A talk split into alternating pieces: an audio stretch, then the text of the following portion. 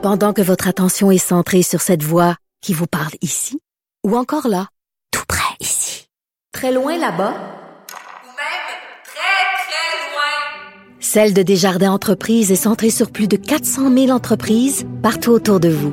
Depuis plus de 120 ans, nos équipes dédiées accompagnent les entrepreneurs d'ici à chaque étape pour qu'ils puissent rester centrés sur ce qui compte, la croissance de leur entreprise. Radio. Geneviève Peterson. Une animatrice pas comme les autres.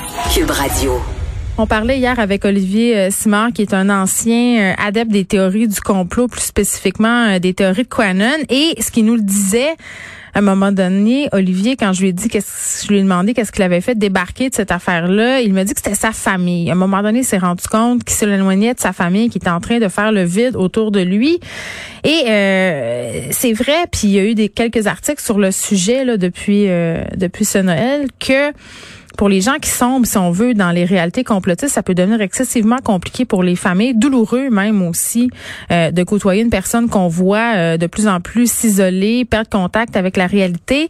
Et là, il y a cette histoire euh, ce matin dans le journal de Montréal, un complotiste qui a été arrêté par la police, qui était quand même en possession d'un arsenal inquiétant. Là, on parle d'un fusil semi-automatique, on parle de munitions de divers calibres, on parle de 13 engins explosifs artisanaux, de bombes tuyaux.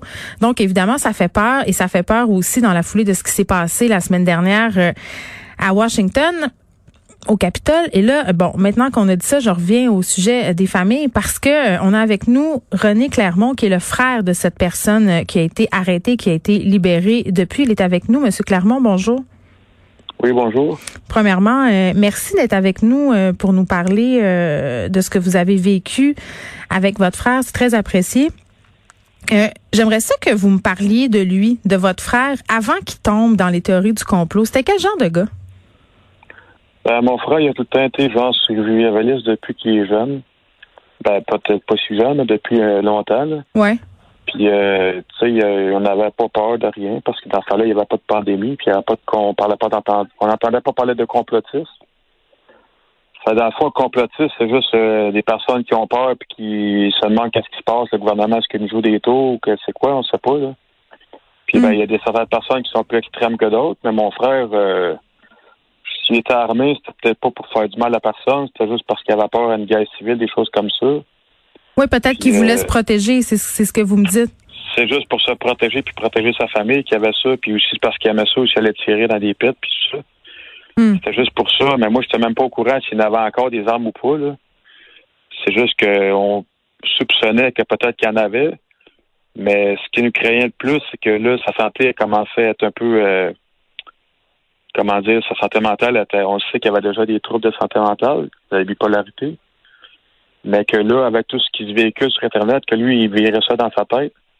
Puis que là, à un moment donné, euh, je, le laissais penser ce qu'il voulait. C'est pas grave, qu'est-ce qu'il pensait.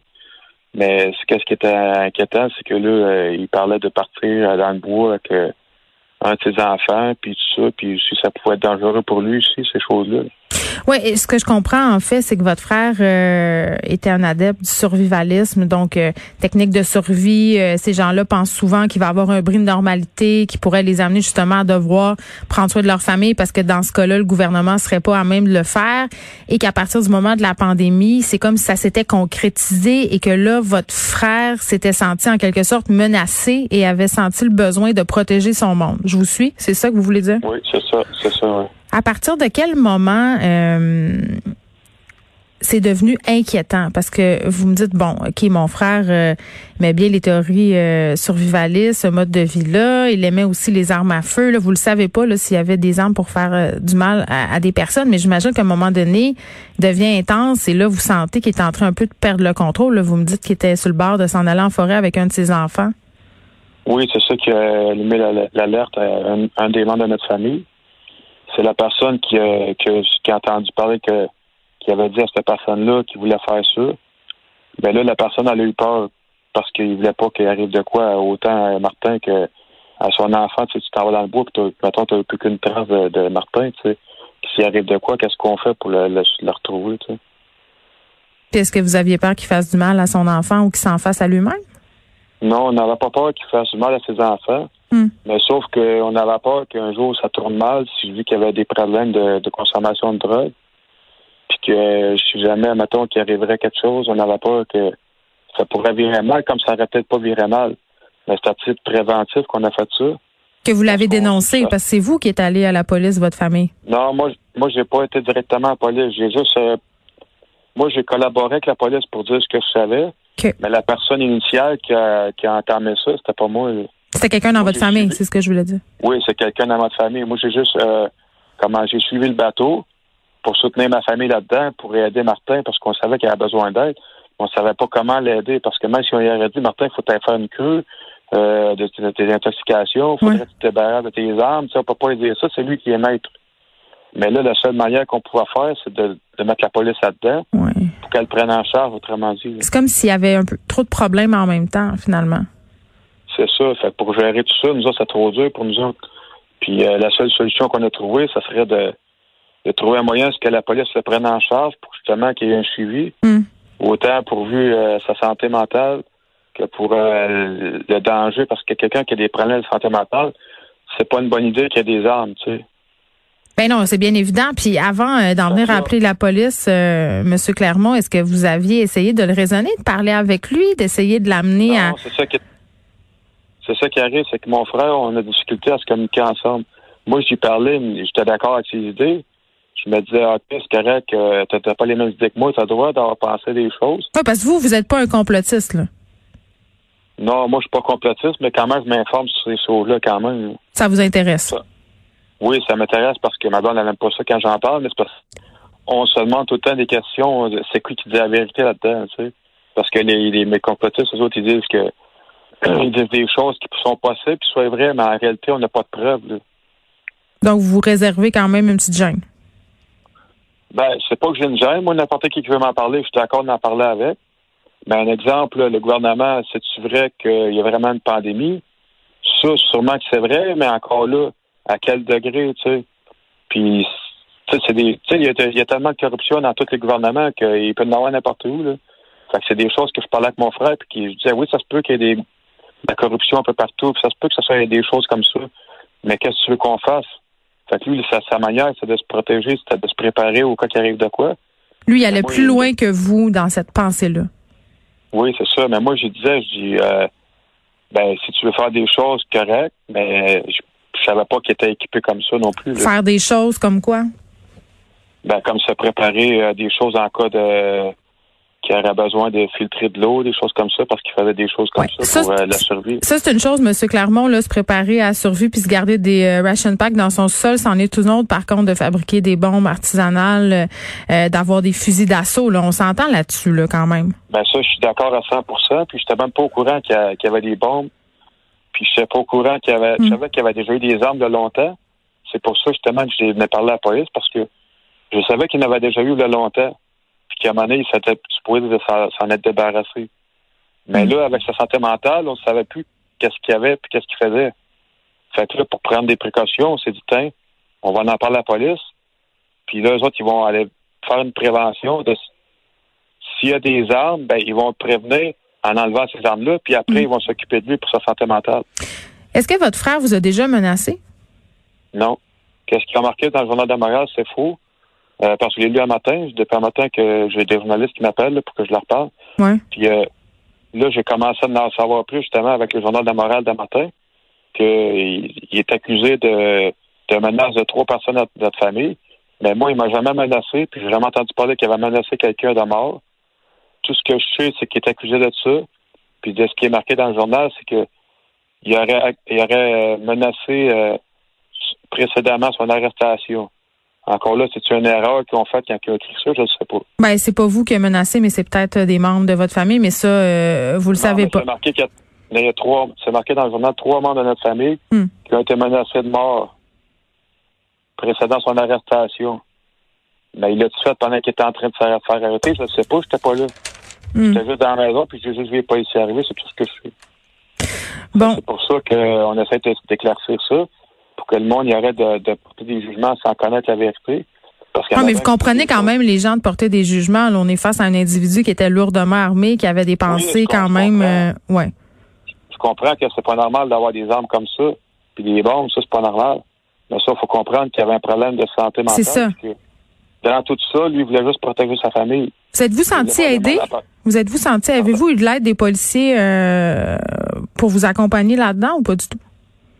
L'aide qu'on a eue, moi, je trouve que les policiers ont fait leur job comme il faut. Ouais. C'est juste que les autres, ils ont fait ça à titre préventif de faire cette, cette saisie-là.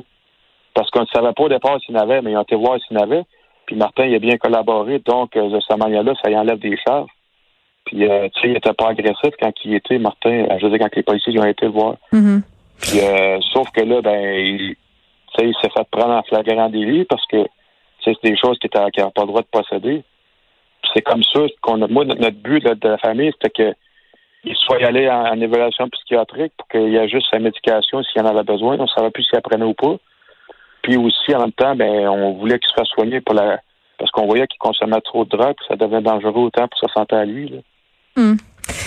Euh, Pour sa santé, puis on ne sait pas ce qui aurait pu arriver s'il y avait des armes là, puis mettons qu'il était en dépression. On avait plus peur pour lui que pour les autres. là.